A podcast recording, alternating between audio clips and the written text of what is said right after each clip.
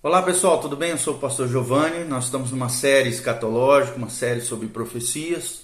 E o tema, né, esse é o nosso segundo vídeo. Eu te convido a assistir o primeiro vídeo, cujo título é O Plano Divino das Eras. Um entendimento maior acerca do dis, dispensacionalismo, né, de como funciona esse estudo dispensacionalista na palavra de Deus, como é que Deus trata com as eras, com os tempos dentro de um plano de Deus extraordinário. Nós falamos um pouquinho sobre isso, o que, que é isso, quais são as menções na Bíblia desses períodos de tempo, qual é a distinção entre o tempo dos gentios e o tempo dos judeus. Falamos um pouquinho sobre isso e falamos também, terminamos falando sobre a relação de Cristo com as eras.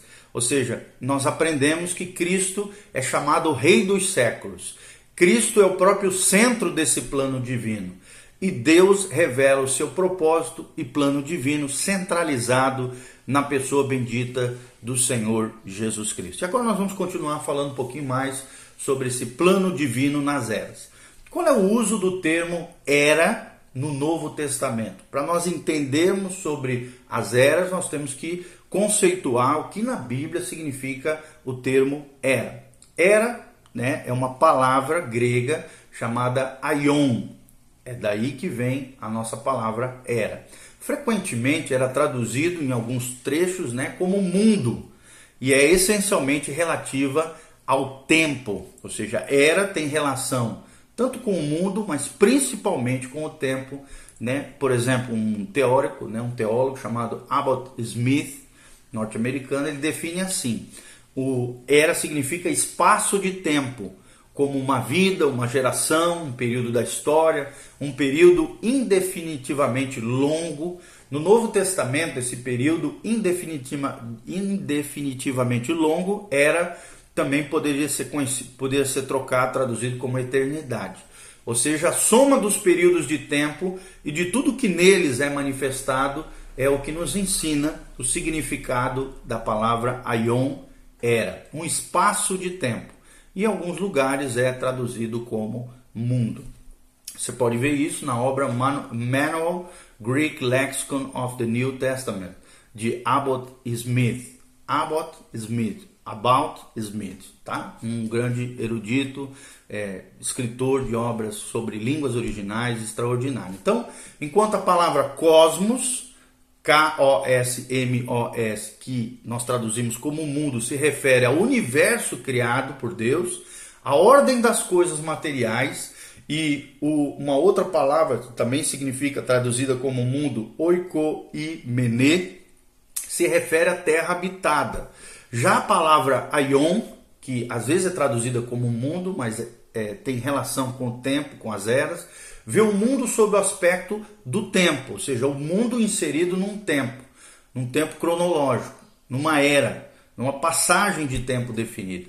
Então, em certas ocorrências, ela parece ser sinônimo de oikoumene, né? essa palavra difícil até de falar no grego, traduzida como um mundo, usada para terra habitada, como por exemplo em Tito 2,12, como também às vezes parece ser usada como sinônimo de cosmos, uma referência a esse sistema organizado sob o domínio de Satanás, como referendado por Paulo em 2 Coríntios 4:4, Efésios 6:12, 2 Timóteo 4:10, menciona o cosmos como governado, né, esse sistema organizado sob o domínio de Satanás. Quando usado dessa maneira, ou seja, parecido com a palavra cosmos, tem a mesma conotação ética que cosmos.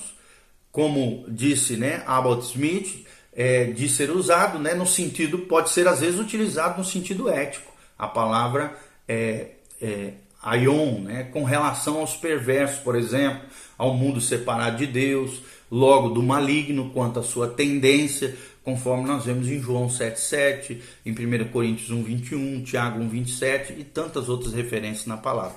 Mas a aion, desculpa, ou era, traduzido para o português, é muitas vezes usado no sentido de eternidade também. Ou seja, a soma dos séculos, a soma dos tempos, conforme, por exemplo, Mateus 6,13, Lucas 1,33, Lucas 1,55, em várias referências, 1 Pedro 1,25, Apocalipse 15, 7, são apenas alguns exemplos onde a palavra aion era, traduzida para o português, está colocada num sentido de eternidade ou como a soma de todos os séculos.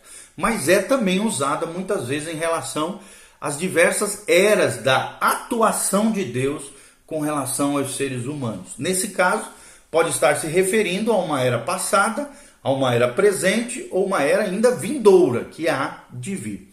Há referências né, a uma presente era, por exemplo, para Israel em Mateus 12, 32, e há referências também em Marcos 4, 19. Como também é uma referência de uma era vindoura para Israel em Mateus 12, 32, também Marcos 10, 30, Lucas 18, 30, tem essas referências. Com relação ao plano da igreja, também há referências à presente era, ou seja, o presente, como em 1 Coríntios 1:20, Gálatas 1:4, mas também há referências de Aion, né, em Efésios 1:21, que fala de uma era futura, de um tempo futuro. No uso desses termos, né, presente era ou era vindoura, devemos sempre lembrar que essa conotação nem sempre é a mesma. Ou seja, a presente era para a igreja, citada por Paulo, não é o mesmo que é, a presente era para Israel, citada, por exemplo, por Jesus de Nazaré, o próprio Cristo. Então, a expectativa da era vindoura para a igreja também não é a mesma para Israel. Para nós analisarmos, né, pensarmos um pouquinho no uso desse termo, sempre devemos definir claramente qual é a abrangência da passagem, o contexto bíblico, histórico, gramatical, quanto às originais e aqueles a quem ela se dirige, ou seja, a quem foi direcionada essa carta, a quem foi direcionada essa obra, esse texto da palavra de Deus. Muita confusão também tem sido produzida por não se perceber essa diferença. A quem foi escrito esse trecho da palavra de Deus? Isso acaba gerando muita confusão na mente das pessoas ao traduzirem a Bíblia Sagrada. Então, quando a palavra Ion era, foi usada no Novo Testamento, de acordo com o emprego normal das palavras, a expressão era essa presente era, se referindo ao período de tempo em que o narrador, o autor, o escritor vivia. Quando era usada em relação a Israel nos evangelhos, essa presente era referia-se ao período de tempo em que Israel ansiava, aguardava a vinda do Messias para cumprir todas as promessas da aliança abrâmica, palestínica e davídica. Né? Nós temos um estudo aqui também no nosso canal sobre as alianças de Deus, você pode é, lê-lo lá e compreendê-lo de maneira melhor. Então, a era vindoura é o período a ser inaugurado pelo Messias no seu advento, na volta de Jesus. Com relação à igreja, o termo essa presente era, né? Essa terminologia, essa presente era, refere-se ao período entre a, o, os adventos, desde a rejeição do Messias por Israel, até a recepção vindoura do Messias por Israel na sua segunda vinda. Então, essa esse termo presente era pode ser usado também no seu aspecto terreno, ao qual a igreja está relacionada, como por exemplo Efésios 1, 21, ou no seu aspecto eterno, como menção de Paulo lá em Éfeso, em Efésios, desculpa, 2, 7. Então, de acordo com o Novo Testamento, o presente século tem designação negativa e é chamado, às vezes, em alguns lugares, como o mundo perverso, lá em Gálatas 1, 4. É assim chamado porque está, né, essa presente era, essa era que nós estamos vivendo, e é claro e é explícito isso, que o mundo jaz do maligno, esse mundo é perverso, essa era é perversa, né, na sua grande maioria, claro que não de forma generalizada, é assim chamado por quê? Porque está debaixo do domínio de Satanás, que é o seu Deus, com letra minúscula, conforme 2 Coríntios 4,4 fala sobre o príncipe deste mundo, né? o príncipe desse século que opera nos filhos da rebeldia, lá em Efésios 2 também fala. Então essa era está marcada pelas trevas espirituais, conforme relata Paulo em Efésios 6:12. As trevas produzem sua própria sabedoria, seu próprio entendimento, no qual o homem é promovido e Deus é deixado de lado, na qual não há luz quanto à Bíblia Sagrada, os valores de Deus, as coisas de Deus, conforme nós vemos em 1 Coríntios 2, 6 a 7. Pelo contrário, as trevas espirituais é, se perpetuam ao longo desse período né, tenebroso que nós estamos vivendo hoje. Por conseguinte, essa era também é caracterizada por impiedades, pecados, desprezo de Deus, incredulidade e por paixões, desejos desenfreados, conforme Tito nos relata no capítulo 2, versículo 12, das quais o crente deve se manter o quê? Afastado, separado para Deus, santificado, consagrado, conforme nos relata Paulo em Romanos 12, 2. Então, apesar de antes ter andado, né, segundo a sabedoria desse mundo, nós antes de encontrarmos com Cristo e vivíamos esses padrões equivocados, a partir de Cristo nós vivemos uma nova vida, um novo estilo de vida, o estilo santificado, consagrado de Jesus de Nazaré, conforme nós aprendemos em Efésios 2, 12, Efésios 2, 2 faz essa menção do estilo de vida passado. E em Colossenses faz menção da, da, do novo estilo de vida de Jesus. Qual é a diferença entre a presente era e as eras anteriores? Nós vamos falar um pouquinho mais sobre isso.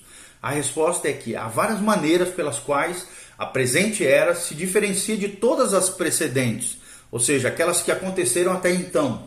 Em todas as eras anteriores, Cristo foi esperado, mas na presente era, ele não só veio, mas morreu pelos nossos pecados, ressuscitou e foi visto à direita de Deus Pai. Né? Hoje mesmo estava ouvindo a Bíblia, lá no livro de Atos, na morte de Estevão, quando Estevão foi apedrejado, antes um pouquinho dele ser apedrejado, ele viu Jesus assentado à direita de Deus Pai. Olha que visão gloriosa antes do, do, do, seu martírio. Né? Estevão foi o primeiro mártir da igreja.